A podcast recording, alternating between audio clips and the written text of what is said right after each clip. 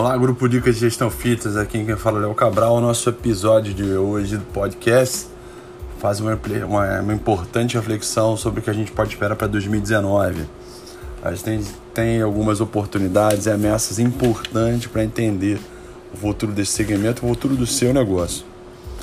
O ano 2019 começa com uma perspectiva positiva, né? E o cenário econômico torna o mercado brasileiro mais confiante sobre tudo isso. Você ter uma ideia, no dia de hoje saiu uma, mais uma prévia né, da, da inflação do ano 2019 e o mercado brasileiro apontando uma prévia de inflação menor do que antes. Isso demonstra que isso pode impactar positivamente o nosso produto interno bruto, né? Então, se a gente trouxer isso para o linguajar mais simples e aplicado, a gente vai estar tá falando que mais dinheiro vai circular para vender, gerar produtos, serviços e negócios.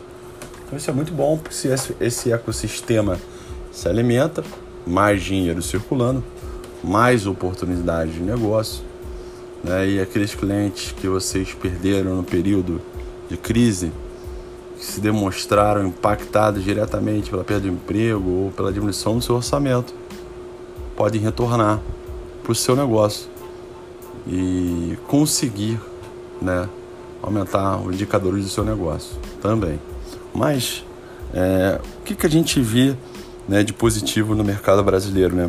O último Global Report da IRSA de 2018 demonstra que o Brasil atingiu um market share de 4,62. O que, que significa isso? Que a média da população brasileira no ano 2018 4,62% esteve matriculada numa academia, num estúdio ou num clube. Esses dados da IRSA, né, principalmente apontados do Brasil, são grandes estimativas é, que muitas vezes é, são questionadas, mas acabam sendo a nossa grande referência. Pra vocês terem uma ideia, há 11 anos atrás, em 2017, o Brasil tinha um market share de 1,9, né? Isso é uma mudança impactante, não só sobre o ponto de vista né, de oportunidade de negócio, mas também de adesão à prática do exercício físico.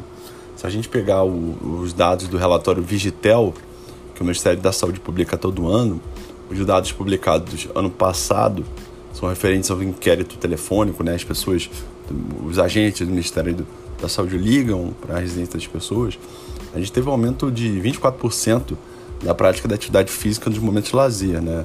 Entre outras informações importantes, demonstram que o brasileiro ele busca ficar, é, ele busca adquirir hábitos mais saudáveis de vida, por mais que o sobrepeso e a obesidade tenham aumentado.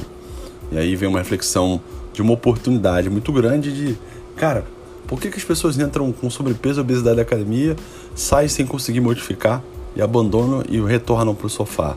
Né? Isso é uma oportunidade importante. Mas falando de Brasil ainda, é, quando a gente compara 2007 com 2018, a gente teve um crescimento de é, 370% em número de academias. A gente tinha 7.350 academias no ano de 2007 e em 2018 a gente chegou a 34.509 academias espalhadas pelo, pelo Brasil. Academias, estúdios e clubes que oferecem serviço. Né? Essa estimativa, né, eu acho que pode ter uma variação para cima ou para baixo, mas demonstra é, que esse mercado vem crescendo.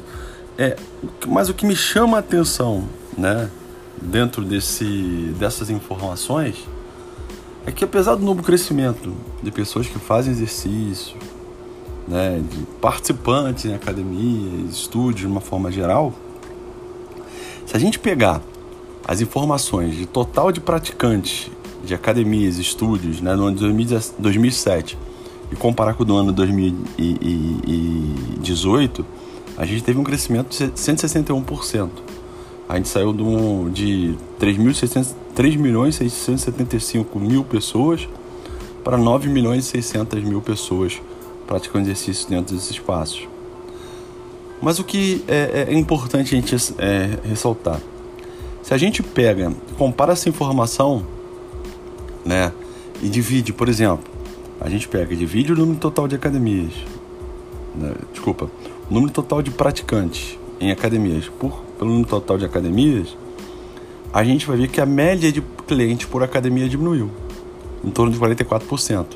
Então, é, em 2007 a gente tinha em média 500 pessoas por academia e hoje a gente, é, com os dados de 2018, a gente está falando de 278 pessoas por academia. A gente teve uma pulverização muito grande né, de pessoas ainda demonstra que é, a gente tem que pegar muitas pessoas que estão no sofá ou que estão em casa. Além disso, a gente tem uma concorrência muito grande hoje, que são os aplicativos, né, que, que impactam diretamente é, é, as pessoas têm a oportunidade de treinar dentro das suas residências, como também grande crescimento de centros, né, de, de, de centros empresariais né, que oferecem isso para as pessoas. Né? O mundo corporativo vem começando, o Brasil era um país atrasado, mas principalmente nas moradias também. Condomínios de prédio hoje nascem com espaço para praticar exercício que possa estar impactando essa menor adesão.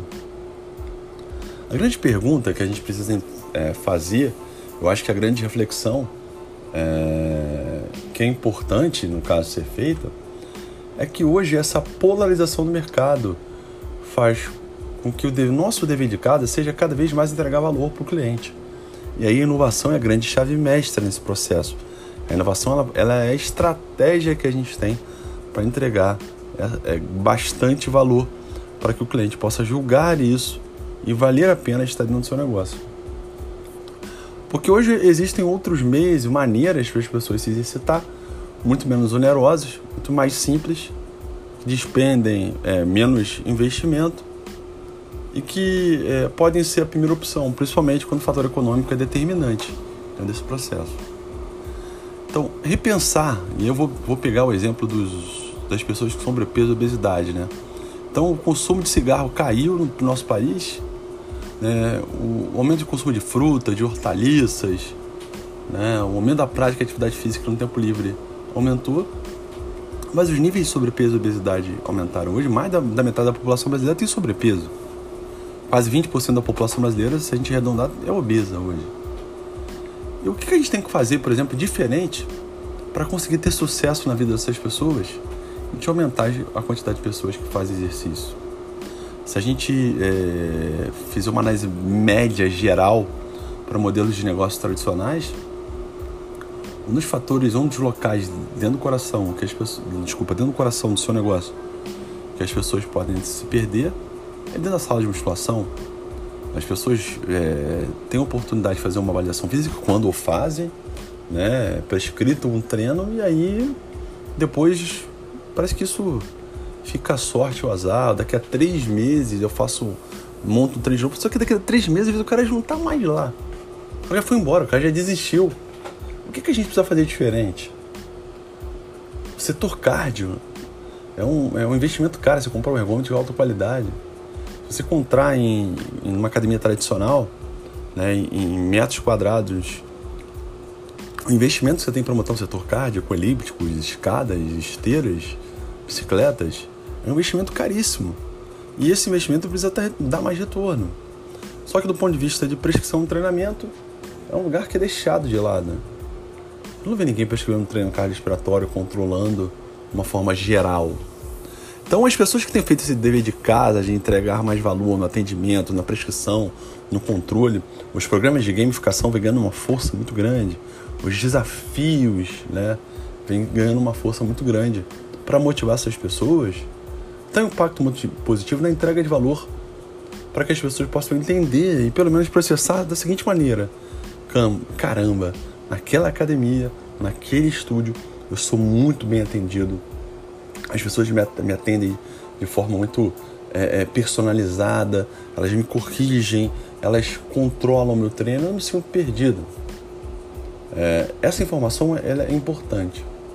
Acho que outro grande desafio do mercado fitness é como a gente pode personalizar cada vez mais a nossa interação com o nosso consumidor utilizando a tecnologia como referência. Você imagina que hoje eu tenho uma série de aplicativos que podem, por exemplo, te dar informações importantes do desempenho do seu cliente durante a semana. Quantos passos ele deu, quantos quilômetros ele andou ou metros ele andou. Isso, por exemplo, é muito importante para você, por exemplo, reconhecer, parabenizar que esse cliente está diminuindo os níveis de sedentarismo dele diários, os momentos que ele fica uma demanda metabólica baixa, né?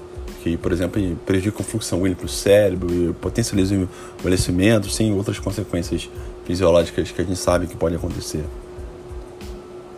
A pergunta é, como, por exemplo, você pode utilizar esses aplicativos para quando o cliente chegar na sua academia, você dar parabéns para ele, reconhecer que ele modificou, controlar o sono dele, fazer uma série de coisas que são é, muito mais importantes, que contemplam a questão da saúde e o bem-estar como um todo, e faz, podem fazer com que você se relacione com ele, é, não só naquele momento que ele está dentro da sua academia ou do seu estúdio, do seu box, do crossfit, mas também nas outras 23 horas do dia dele.